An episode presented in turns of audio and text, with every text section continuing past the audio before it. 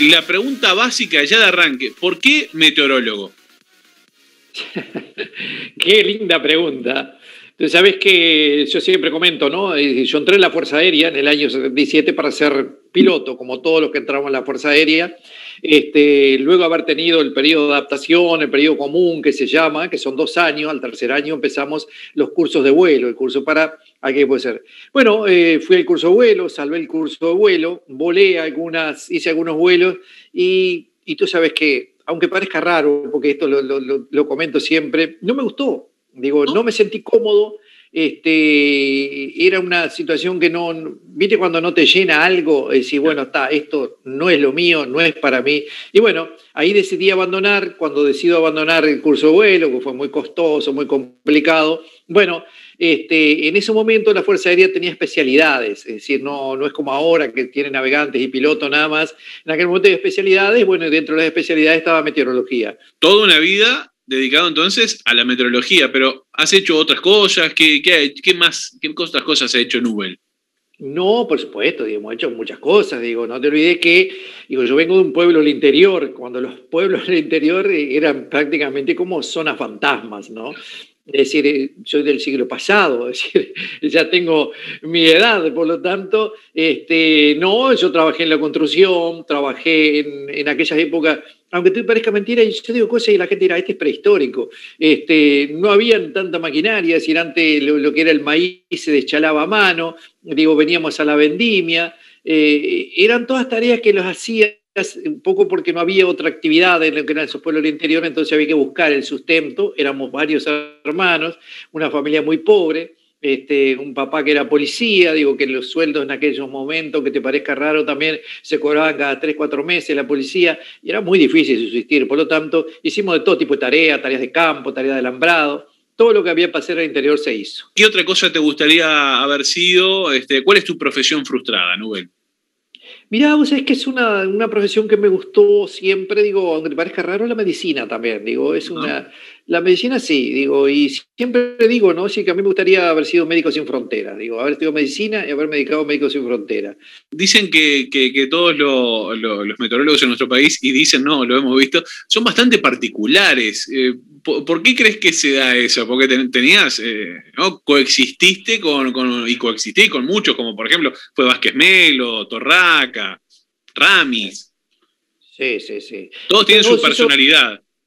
Sí, sí, y todos fuimos formados en, casi te diría que en, el mismo sitio, ¿no? Digo, porque todo, todos nos iniciamos en, lo que es la Dirección Nacional, lo que era la Dirección Nacional de Meteorología, hoy el INUMET.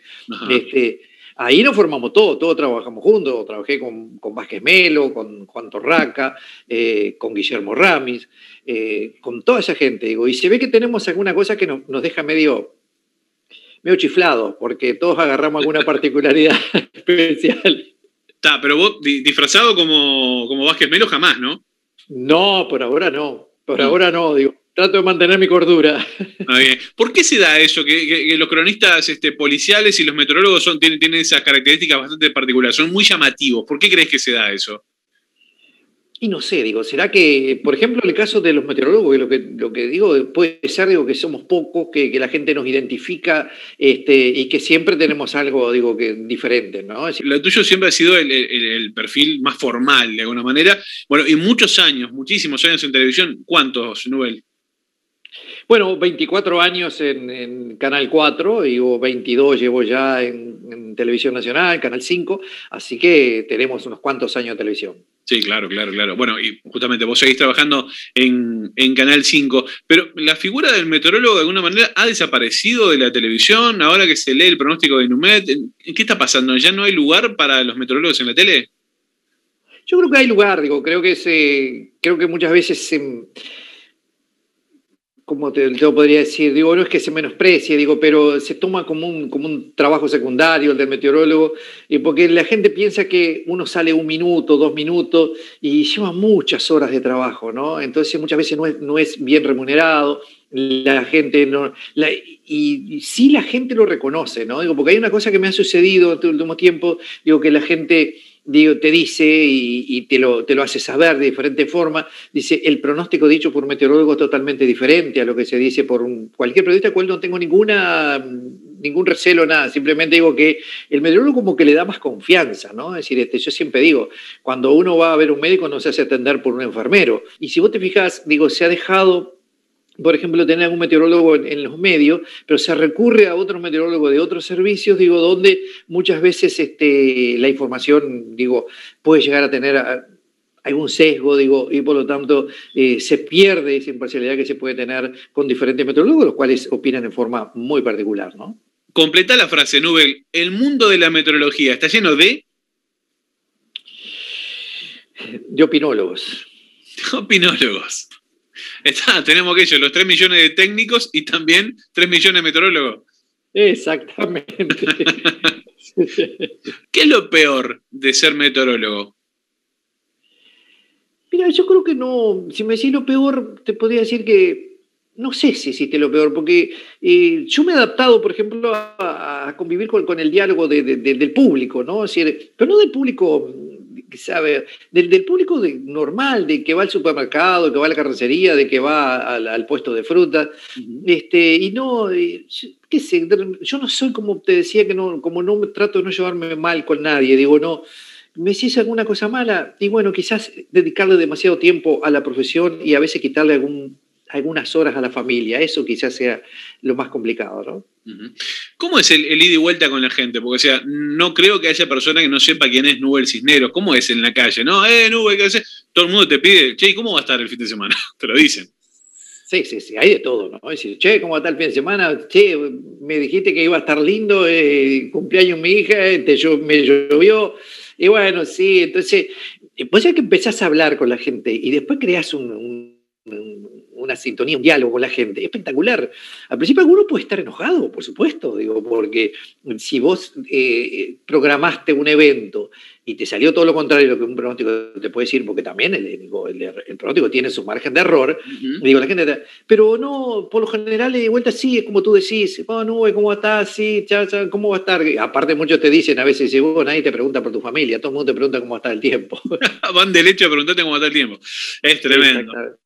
Nubel, ¿qué le dirías al Nubel del pasado, hablando de tiempo? No, al Nubel del pasado le diría que fue un, grande como, como, es el Nubel del presente. Digo, supo sortear muchos inconvenientes, muchas vicisitudes que te da la vida misma. Y un luchador como sigo siendo. Bien, bien.